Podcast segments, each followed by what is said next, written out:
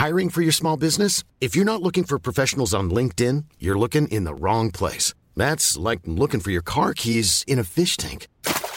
LinkedIn helps you hire professionals you can't find anywhere else, even those who aren't actively searching for a new job but might be open to the perfect role. In a given month, over 70% of LinkedIn users don't even visit other leading job sites. So start looking in the right place. With LinkedIn, you can hire professionals like a professional. Post your free job on linkedin.com slash people today.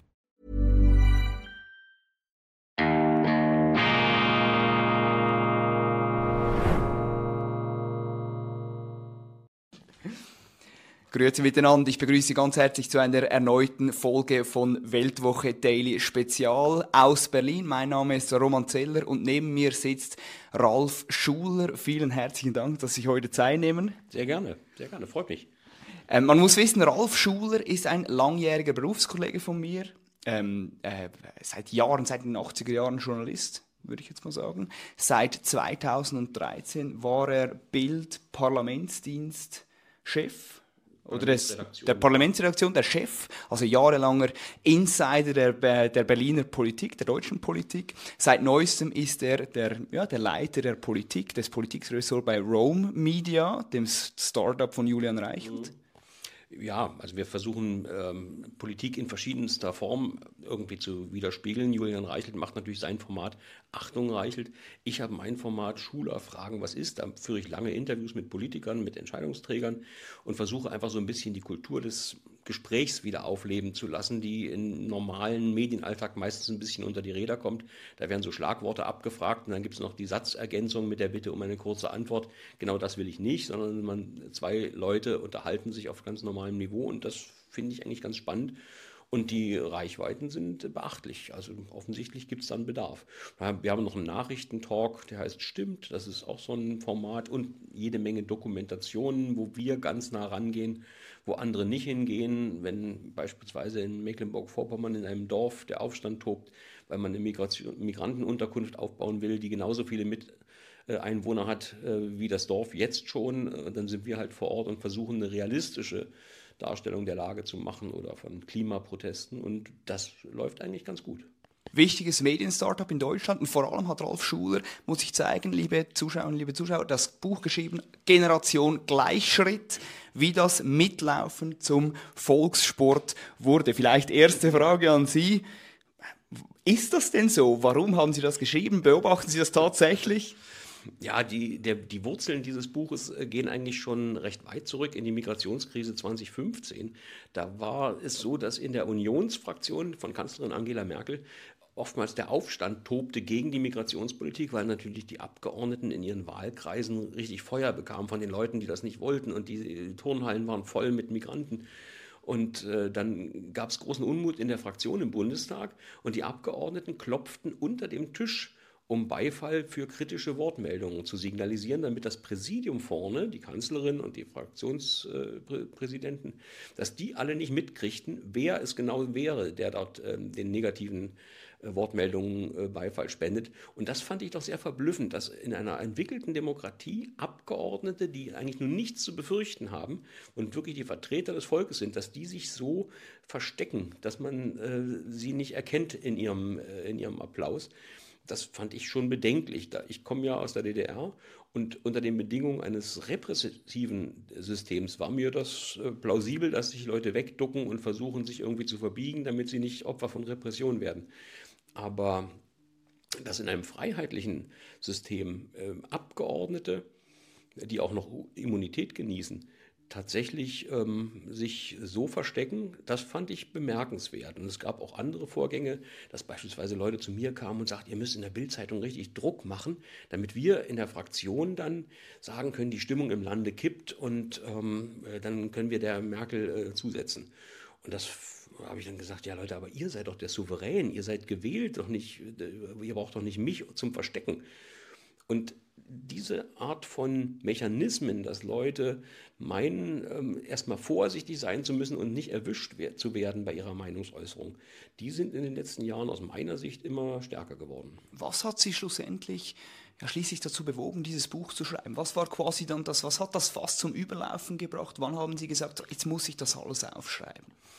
Ja, ich als norddeutscher Protestant bin ich jetzt nicht so der, der, äh, der Druckkessel-Typ, aber äh, es hat tatsächlich mit meiner Kündigung zu tun bei, beim Axel Springer Verlag, wo ich dann irgendwann gemerkt habe, dass eben die, dass die Bekenntnis zur Regenbogenfahne, dass die zur Verlagsstrategie mit dazugehören wogegen ich grundsätzlich nichts habe. Jeder soll nach seiner Fasson selig werden. Wogegen ich etwas habe, ist, wenn man sich mit politischen Bewegungen äh, in ein Boot setzt. Das finde ich ähm, nicht passend für Journalisten. Das äh, tut man einfach nicht. Egal ob mit der Klimabewegung, der Gewerkschaftsbewegung oder eben LGBTQ-Bewegung, äh, weil Bewegungen halt immer ähm, politische Aktivisten anziehen, Radikalinskis anziehen, äh, mit deren Zielen ich mich nicht identifiziere. Ich streite gern für das individuelle Recht des Einzelnen, aber ich stelle mich nicht an die Seite von Bewegungen und das war der Dissens am Ende. Und dann habe ich gekündigt und dachte, das wäre ein ganz normaler Jobwechsel eigentlich und bekam ein solches Echo von Leuten, die alle sagten, ja, das äh, endlich mal jemand, der für seine Überzeugung einsteht. Und ich habe mich gar nicht als großen Überzeugungstäter gesehen. Ich wollte einfach nur eine, einer Situation ausweichen, wo ich absehen konnte, dass entweder der Verlag mit mir oder ich mit dem Verlag nicht froh werde. Und das hat mich dann schon äh, nachdenklich gemacht, warum eigentlich so viele Leute der Ansicht sind, ähm, dass es etwas Besonderes ist, seinem, seinen Überzeugungen zu folgen. Und ähm, es häufen sich in letzter Zeit immer mehr solche seltsamen Vorgänge, wo beispielsweise der Kabarettist Dieter Nuhr einen riesigen Shitstorm bekommt, wenn er über Greta Thunberg, die Klimaikone, Witze macht. Und das habe ich gar nicht verstanden, warum man über irgendjemanden keine Witze machen soll. Im Gegenteil, wenn über jemanden gelacht wird, dann hat er es eigentlich geschafft. Und diesen Effekten wollte ich mal nachgehen. Wie konstituiert sich Konformismus in einer freien Gesellschaft. In einer geschlossenen wird er erzwungen durch autoritäres Staatshandeln. Aber wie passiert das in einer freien Gesellschaft? Und diesen Effekten bin ich hier mal nachgegangen, habe versucht, eine kleine Bestandsaufnahme zu machen. Wie versuchen manche Leute durch besonders Lautsprechen in der Öffentlichkeit, durch besondere Dominanz von einzelnen Themen ähm, die Meinungshoheit zu erlangen und dann alles andere so weit unter Druck zu setzen, dass manche Leute der Ansicht sind, na, da hältst du lieber deinen Mund, sonst kriegst du eins drauf. Was ist Ihre Erkenntnis? Wie schlimm ist es tatsächlich? Die Erkenntnis ist eigentlich ziemlich bitter. Ähm, es ist äh, schlimmer, als man denkt. Die Beispiele reißen nicht ab. Und als ich am letzten äh, Tag dann das Manuskript abgeschlossen habe, hätte ich jeden Tag weiterschreiben können. Es geht dahin, dass man mir wegen meines Jobwechsels beispielsweise bei einem großen äh, deutschen TV-Sender äh, gesagt hat, also ich sei jetzt nicht mehr willkommen, obwohl ich im letzten Jahr häufig dort kommentiert habe. Ähm, ich bekam letztens eine SMS von einem namentlich ganz gut bekannten Kabarettisten, der sagte, ja, ich würde gerne zu Ihnen zum Interview kommen und ich habe auch gar nichts gegen Sie, aber ich will anderen Leuten, die mich fertig machen wollen, keinen Vorwand liefern. Kein Nährboden. Ja, also und wenn ich mit ihnen spreche, dann sagen die, ah, der ist zu Reichelt gegangen und ähm, dann hätten die einen Vorwand, um mich madig zu machen und dementsprechend äh, werden sie Verständnis haben, komme ich nicht. Und wenn man so anfängt, dann ist es schon äh, der Anfang von vom einem Verbiegen was ich eigentlich nach dem Ende des Sozialismus äh, nicht mehr äh, gedacht hätte, dass das solche Ausmaße annimmt. Wir haben mal ein Interview geführt hier mit, für Achtung Reichelt mit einer Vertreterin der Verbraucherzentrale in Bremen und die ist massiv hinterher bedroht worden, sie möge ihren Job aufgeben, weil sie mit uns gesprochen hat. Und das ist schon seltsam. Also es war kein Vorwurf, sie hätte was Falsches gesagt oder irgendwie inhaltlich, sondern es ging nur darum, ähm, mit uns spricht man nicht innerhalb der FDP gibt es Absprachen, mit uns nicht zu sprechen. Also das sind so Methoden, wie man versucht, in der öffentlichen Meinung bestimmte Leute wegzuhalten. Und dann gibt es natürlich auch andere Mechanismen. Dieter Nuhr, der mein Vorwort geschrieben hat, äh, der beschreibt das ganz gut, dass man bei bestimmter politischer Missliebigkeit, ähm, beispielsweise die Verträge nicht verlängert werden, Auftritte abgesagt werden oder aber Gäste sich weigern, in die Sendung zu kommen, und ähm, erst dieser Tage hat äh, der ZDF-Journalist äh, äh, Jan Böhmermann also eine ganze Sendung gegen Dieter Nuhr produziert, weil der angeblich rechts sei. Und ähm, das sind so Methoden, das ist alles zulässig, es ist alles legal, aber es führt dazu, dass Menschen zu dem Schluss kommen, na, so bei bestimmten Themen, da hältst du lieber deinen Mund. Mhm. Und nun ist Dieter Nuhr so stark, so prominent, dass ihnen das nicht juckt. Mhm. äh, und er da nicht äh, angreifbar ist. Aber sensiblere Naturen überlegen sich dann eben dreimal, ob sie zum Thema Flüchtlinge oder zum Thema äh, LGBTQ irgendwas sagen.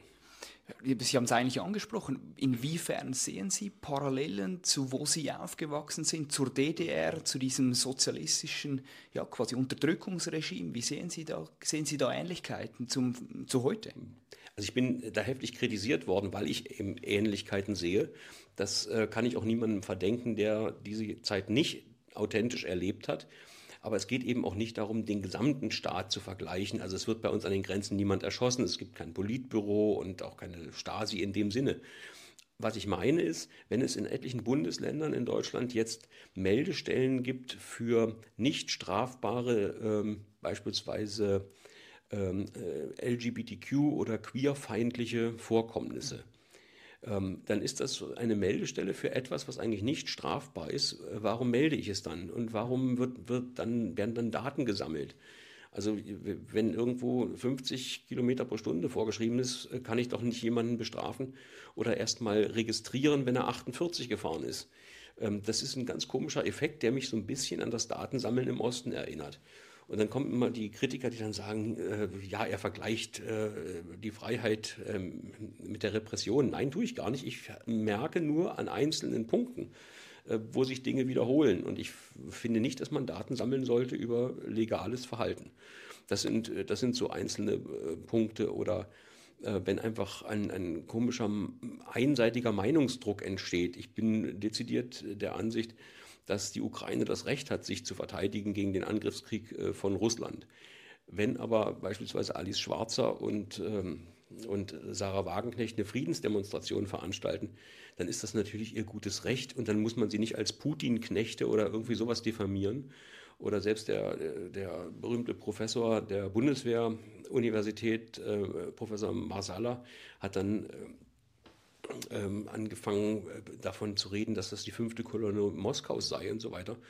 Ähm, ja, ich finde, das ist eine ganz ungute Entwicklung, dass man Debatten so moralisch auflädt, dass man nicht mehr sagt, man ist anderer Meinung, sondern man möchte die andere Meinung eliminiert haben aus der Öffentlichkeit. Und äh, das ist eigentlich das, was ich mit dem Titel meine, Generation Gleichschritt. Das heißt, es gibt eine, äh, eine bestimmte tonangebende Milieu, was sich auf eine bestimmte Weltsicht einigt und dann alles niederkartätscht im öffentlichen Diskurs, was nicht dieser Meinung ist. Und das halte ich für ungut. Wie moralisiert, wie ideologisiert ist der Politbetrieb in Berlin? Er ist schon sehr äh, aufgeheizt. Also nicht nur bei den Leuten, die sich auf der Straße festkleben für den Klimaschutz. Wir haben es jetzt bei den Koalitionsverhandlungen über das, äh, die Klimamaßnahmen gesehen wo eigentlich äh, immer latent der Weltuntergang mit dabei ist und ähm, das Verständnis für Maß und Mitte einfach abhanden gekommen ist.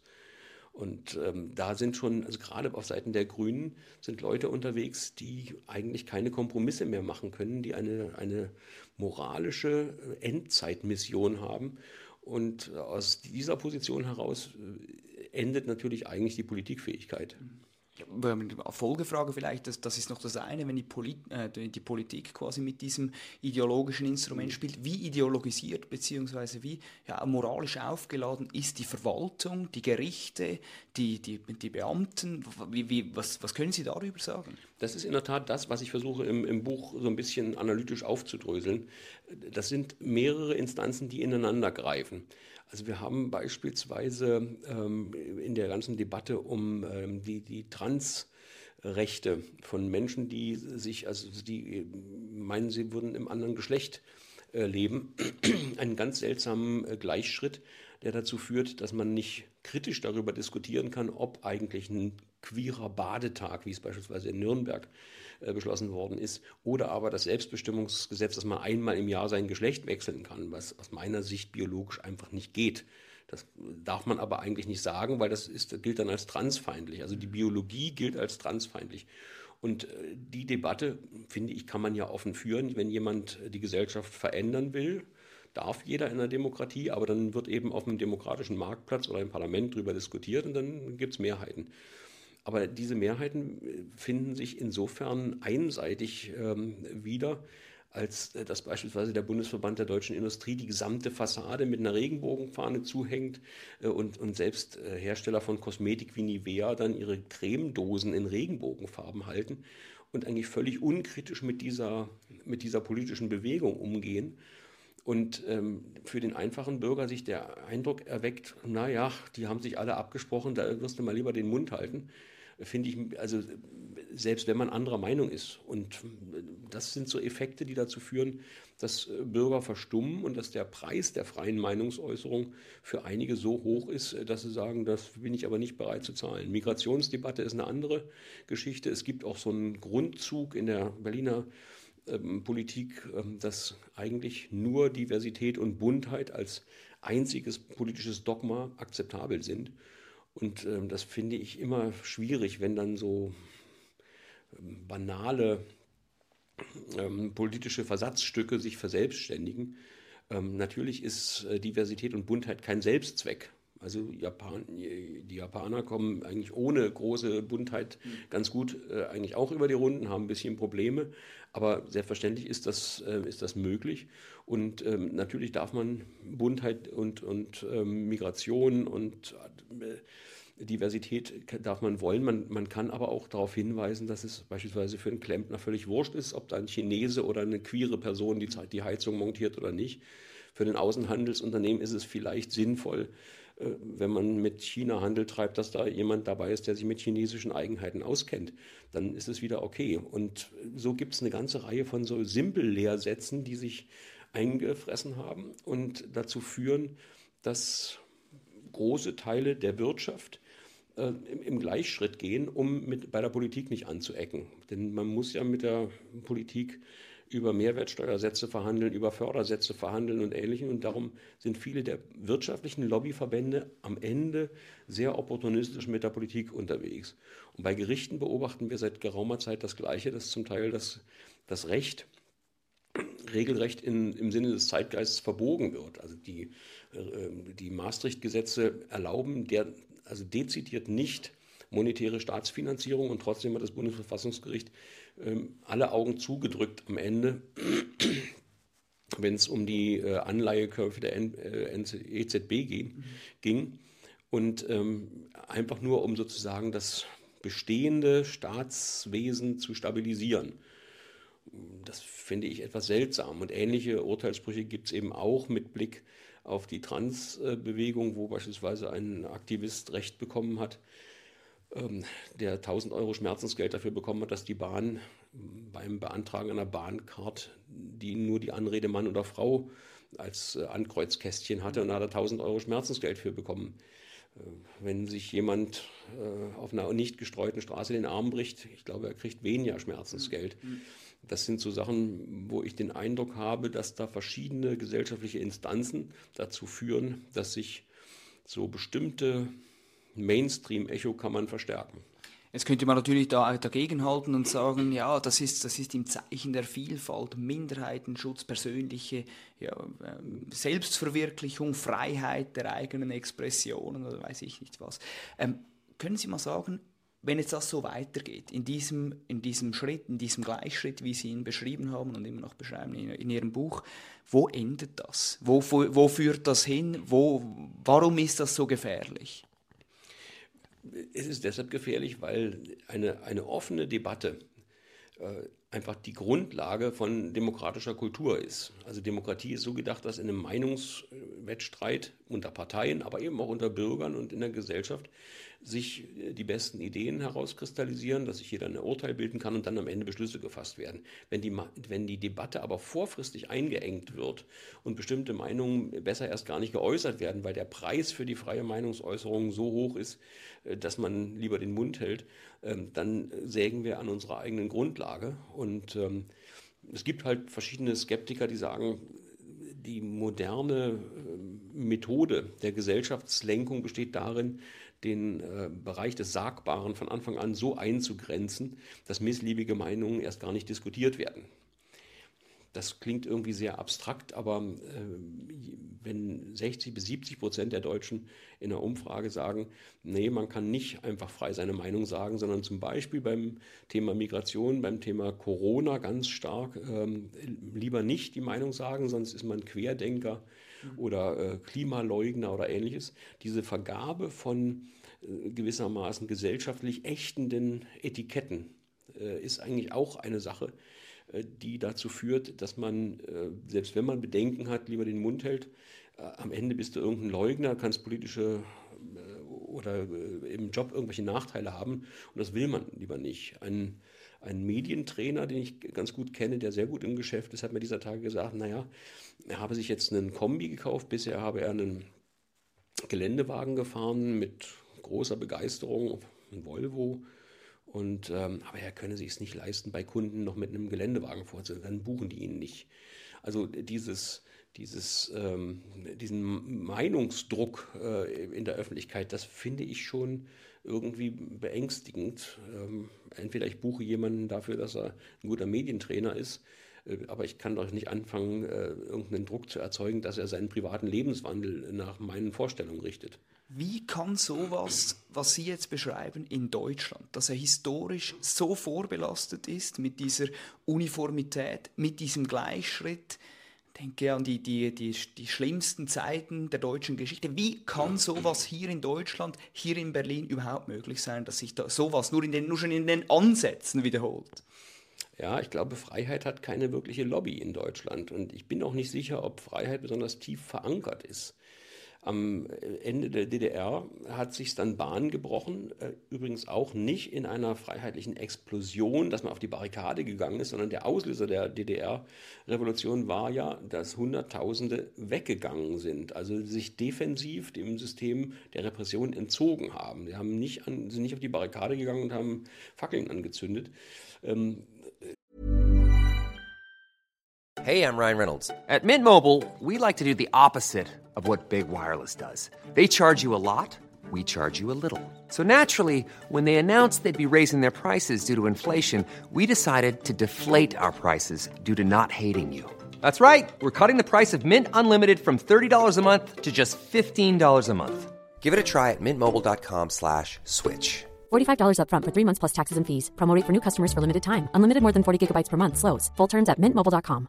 Quality sleep is essential. That's why the Sleep Number Smart Bed is designed for your ever evolving sleep needs. Need a bed that's firmer or softer on either side? Helps you sleep at a comfortable temperature? Sleep Number Smart Beds let you individualize your comfort so you sleep better together. JD Power ranks Sleep Number number 1 in customer satisfaction with mattresses purchased in-store. And now, save 50% on the Sleep Number limited edition Smart Bed for a limited time. For JD Power 2023 award information, visit jdpower.com/awards. Only at a Sleep Number store or sleepnumber.com. Das ist schon was anderes als die französische Revolution, wo man dann schnell irgendwie mit Emphase und Fahnen äh, nach vorne stürmt. Und ähm, Freiheit ist etwas, was, was die Deutschen doch zutiefst beargwöhnen. Und nicht umsonst ist der deutsche Sozialstaat so stark ausgebaut, weil den Leuten am Ende Sicherheit lieber ist als äh, Freiheit. Das ähm, ist ein Problem. Das andere Problem, was man in Deutschland hat, ist, es gibt einen hohen Anteil von Menschen, die Idealisten sind und ein Weltbild vor sich sehen, wo beispielsweise ähm, es hochgradig sozial gerecht zugeht, wo ähm, möglichst jeder am Verteilungskuchen teilhat, wo Energie sauber und, äh, und verfügbar, aber trotzdem billig ist und ähm, gleichzeitig ein hohes Maß an Wohlstand herrscht. Und das ist eine Welt, die so ohne weiteres nicht zu haben ist. Das hat witzigerweise schon äh, unter Angela Merkel gab es mal eine Befragung, was die wichtigsten Themen der Leute sind. Und das ist von einem wissenschaftlichen Begleitgremium analysiert worden. Und die kamen zu dem Schluss, die Deutschen sind sich der Wurzeln ihres Wohlstands nicht bewusst. Das heißt, sie möchten gerne verteilen, sie wissen aber nicht, wie es produziert wird. Sie möchten äh, ganz gern, dass es der ganzen Welt gut geht. Sie möchten aber keine Truppen entsenden, weil das, äh, dann würde man sich möglicherweise wieder schuldig machen. Und diese Widersprüche halten viele Deutsche offensichtlich nicht aus und möchten dann gerne lieber ein Weltbild haben, was äh, rosig ist und, und in sich stimmig. Und das ist dann halt äh, nicht, nicht verträglich damit, dass man äh, eben auch Widersprüche aushalten muss. Es, ich weiß nicht, ob die Begründung hinreichend ist, aber ähm, es, es, auch die Europabegeisterung der Deutschen ist ja eine, die damit zu tun hat, dass man die Endvorstellung eines vereinten Europas, in dem wir uns alle unterhaken, toll findet. Äh, und wenn man dann kritisiert, dass der Weg dorthin aber nicht wirklich überzeugend ist und äh, mit einer, einer Gleichschaltung, nicht nur bei Produkten, sondern eben auch bei Geisteshaltung oder Sozialgesetzgebung einhergeht, die man gerne ablehnen kann, dann ist man gerne ein Antieuropäer und macht die schöne Idee kaputt. Das Verwechseln von Weg und Ziel ist auch so eine Geschichte, die wahrscheinlich im deutschen äh, Idealismus tief verankert ist. Sehen Sie jemanden, der für, dieses, für diese Unfreiheitsmisere, für diese, für diese Gleichschrittmentalität ja, ein bisschen verantwortlich ist? Nun, ich finde, dass die Politik grundsätzlich dafür verantwortlich ist, einen, einen äh, politischen Rahmen zu schaffen, der dafür sorgt, dass es eben keinen Mut braucht, um seine Meinung zu sagen. Und äh, das, das bedeutet, dass man auch in der aktiven Politik ähm, seine eigene Meinung sagt, unabhängig davon, ob, sie, äh, ob man weiß, dass sie willkommen ist oder nicht. Und ich habe auch in dem Buch ein Kapitel über Angela Merkels äh, Politik. Mein vorheriges Buch äh, beschäftigte sich auch schon mit Angela Merkels Politik. Hier ist noch ein Kapitel, was ich damals nicht schreiben konnte, weil sie dann noch im Amt war und bestimmte vertrauliche Sachen drin waren. Und ähm, Angela Merkels Politikstil nahm eigentlich Stimmung sehr äh, gut auf. Das war aus meiner Sicht der, der markante Teil ihrer, ihres, ihrer Politikmethode. Ähm, und ähm, sie hat weitgehend darauf verzichtet, ihre eigenen Überzeugungen, zum Beispiel war sie eigentlich gegen Frauenquote, da aber ein Großteil, wie sie mal erzählte, der Westfrauen äh, die Quote ganz toll fand, hat sie dann auch äh, unterstützt.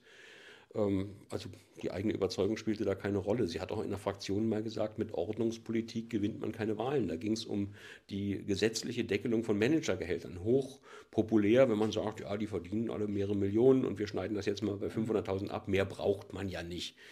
Ja, Mag sein, dass man nicht mehr braucht, aber äh, ich will ja nicht in einem System legen, wo irgendjemand festlegt, was man braucht. Äh, bei nächster Gelegenheit sind wir dann wieder im Sozialismus, wo alle das Gleiche haben sollen und äh, wir blaue Anzüge tragen. Ähm, also sie hat sozusagen aus ihren eigenen Überzeugungen ähm, keine Politik gemacht, sondern hat im Prinzip die zeitgeistige Politik unter sich geschehen lassen. Und diese Methode führt natürlich dazu, dass ein bestimmtes äh, politisches Spektrum Oberwasser bekommt und sehr stark wird und die konservative, die liberale, freiheitliche ähm, Landschaft irgendwie untergeht und verlottert. Und äh, den Eindruck habe ich schon ein wenig in Deutschland. Was würden Sie dieser konservativ-bürgerlichen Schicht, dieser Gesellschaftsschicht, was würden Sie denn konkret raten, damit eben ein, ja, sagen wir mal, ein freiheitlicher Umschwung möglich und passieren äh, könnte? Es wäre viel gewonnen, wenn äh, erstmal viele Leute sich angewöhnen, einfach zu ihren eigenen Überzeugungen zu stehen und auch ver vernehmbar und sichtbar da zu sein und zu sagen, nö, sehe ich anders, äh, mache ich nicht mit das Nein ist in der Demokratie eigentlich wichtiger als das Ja. Klaköre gibt es immer genug. Und äh, also wirklich das Stehen zu seinen eigenen Überzeugungen und gern auch das Nachfragen, wenn man äh, sagt, warum, das finde ich jetzt aber nicht plausibel oder äh, ich, ich, will nicht zu irgendwelchen äh, Demonstrationen oder sowas aufrufen, ich möchte einfach nur zum aufrechten Gang aufrufen. Das würde mir schon völlig genügen. Was würden Sie jetzt aber beispielsweise ein konkretes Beispiel?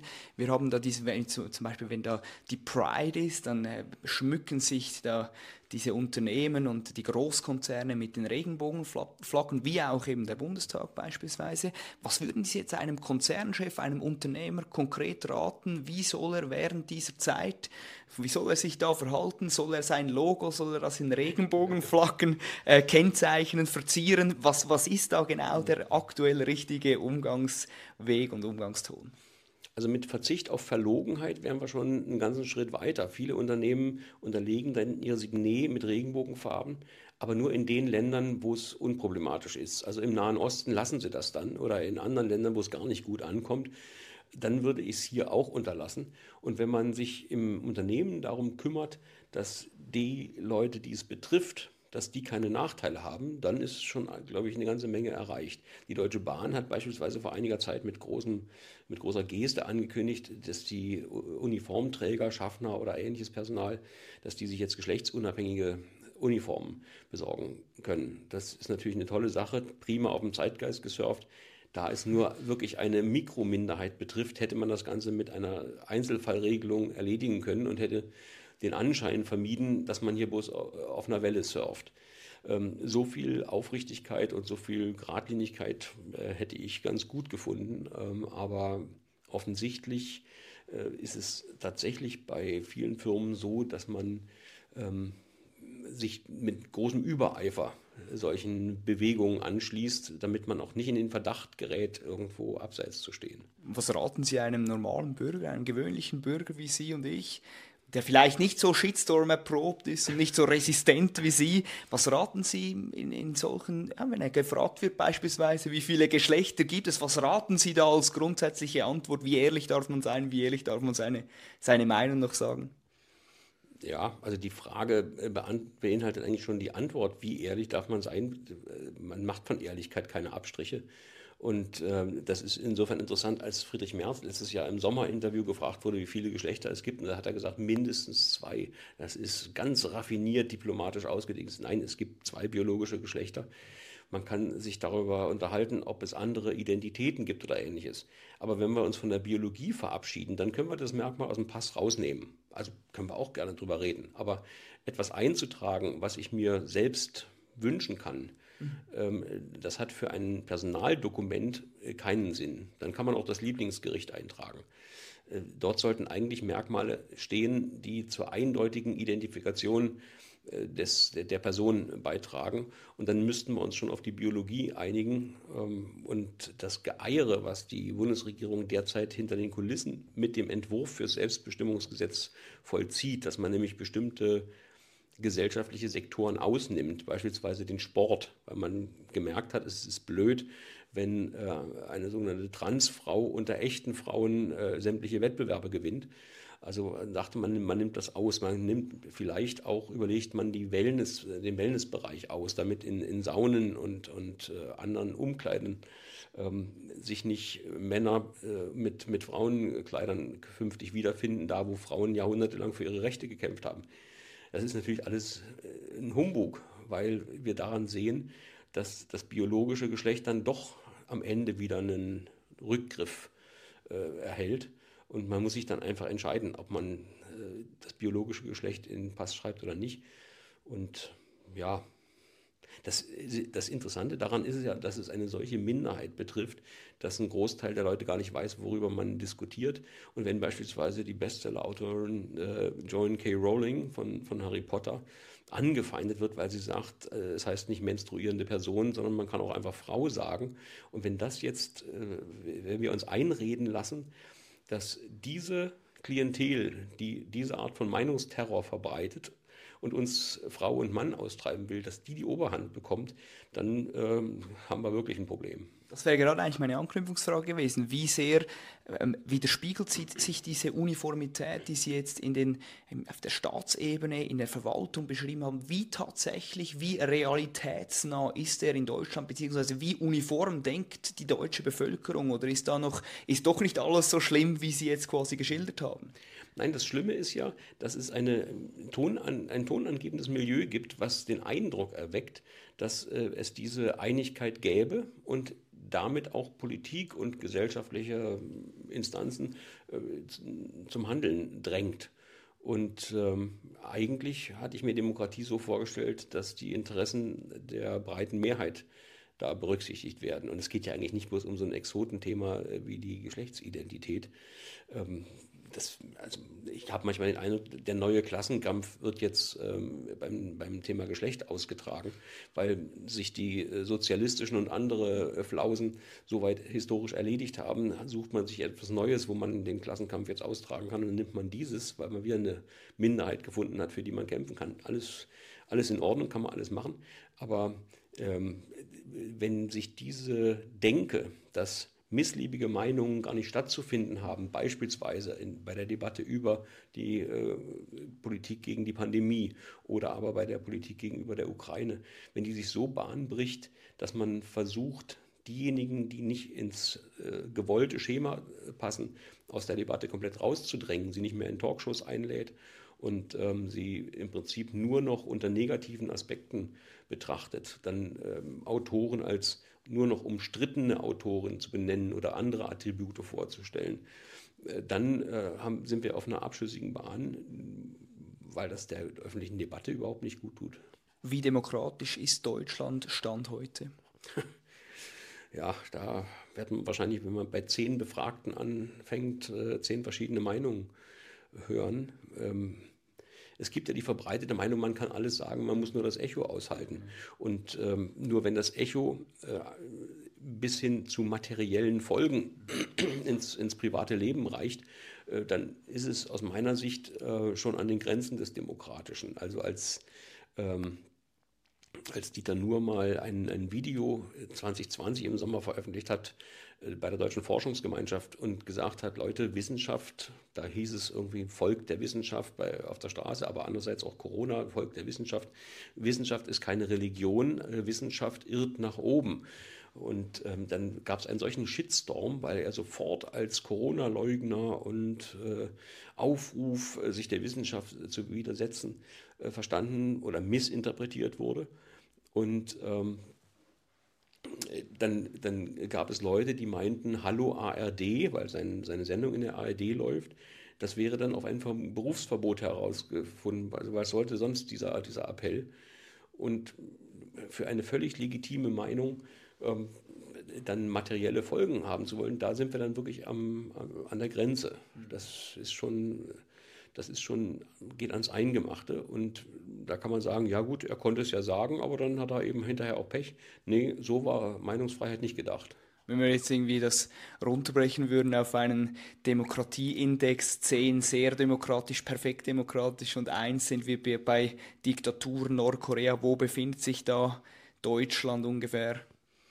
Also ich gehöre dazu den gelasseneren äh, Geistern. Ich würde sagen, ja, zwischen fünf bis sieben, äh, also noch ganz gut in der Skala. Äh, zehn wäre dann optimal, das würde ich nicht sagen, äh, würde ich das schon einordnen. Ich weiß aber aus, witzigerweise aus Interviews zu meinem Buch, dass ich da äh, zum Teil ziemlich gelöchert worden bin von Leuten, die meinten, nein, wir sind schon ziemlich tief im antidemokratischen Sumpf. Und ähm, ich habe es erlebt, unter anderem, weil ich für die Weltwoche schreibe, dass mich dann Leute äh, angeschrieben haben, wie kannst du für diesen Putin-Knecht noch, äh, noch schreiben? Und ich äh, habe kein Problem damit, in der Zeitung Dinge zu lesen, die ich nicht teile. Mhm. Weil ich immer finde, also ich lese mir das durch und mitunter bestätigt es mich noch in meiner Sicht, weil ich die anderen Argumente nicht überzeugend finde. Und ich habe kein Problem damit, dass es die anderen Argumente gibt. Also ich fühle mich eigentlich sehr wohl in einem Land, wo man das ganze Gegenteil von dem sagen kann, was ich für richtig halte. Ähm, in einem Land mit nur einer Meinung gäbe es ja keine Debatte wollte ich gerade fragen, was, was sagen Sie so jemandem, der, der da diese, dieses Deutschland demokratiepolitisch zappenduster sieht? Was sagen Sie so einem? Wieso ist Deutschland eben doch nicht verloren? Was ist gut? Was ist, was sticht heraus? Was, was sagen Sie so jemandem? Ja, es gibt ja eine ganze Menge unbequemer Geister. Es gibt nicht nur Leute wie Dieter Nuhr oder, oder Jan-Josef Liefers, der ganz lustige Videos gemacht hat zu äh, Corona-Zeiten, da unter dem Hashtag alles dicht machen. Das äh, fand ich äh, ganz amüsant und sehr sehr erfrischend.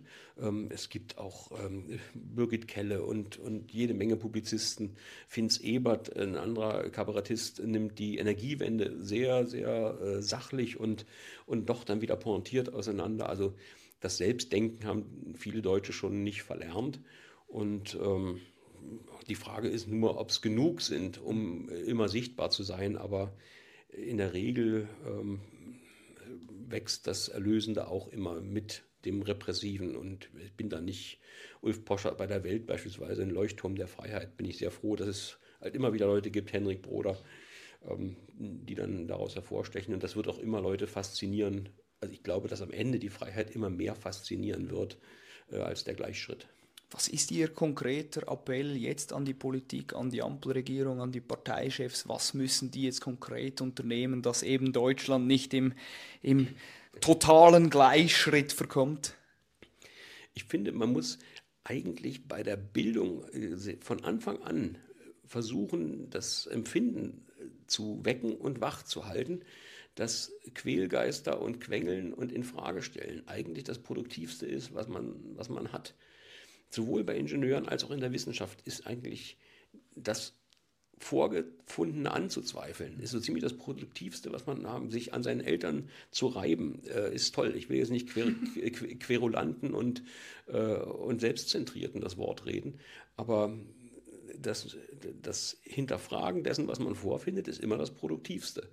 Und ähm, wir erleben leider häufig, dass eher eine Art, so, also das Lob der Geschlossenheit. Wir müssen doch jetzt geschlossen.